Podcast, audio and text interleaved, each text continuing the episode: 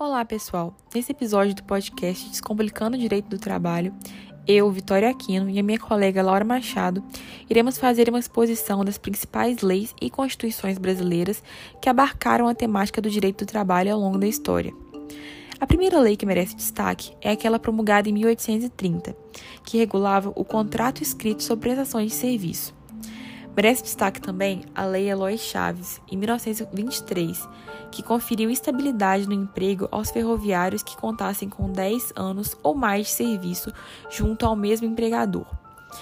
Merece destaque também, no governo Vargas, a criação do Ministério do Trabalho e a promulgação da Constituição de 1934, a primeira que incluiu os direitos trabalhistas. Nesse governo, houve também a criação da Justiça do Trabalho, que tinha caráter administrativo e representação classista. Já na Constituição de 1937, no Estado Novo, de cunho ditatorial, houve a imposição da contribuição e da unidade sindical. Em 1943, houve a sistematização da CLT e, em 46, foi promulgada a nova Constituição, com a retomada das diretrizes democráticas e com o estabelecimento do repouso semanal remunerado e a incorporação da Justiça do Trabalho ao Poder Judiciário.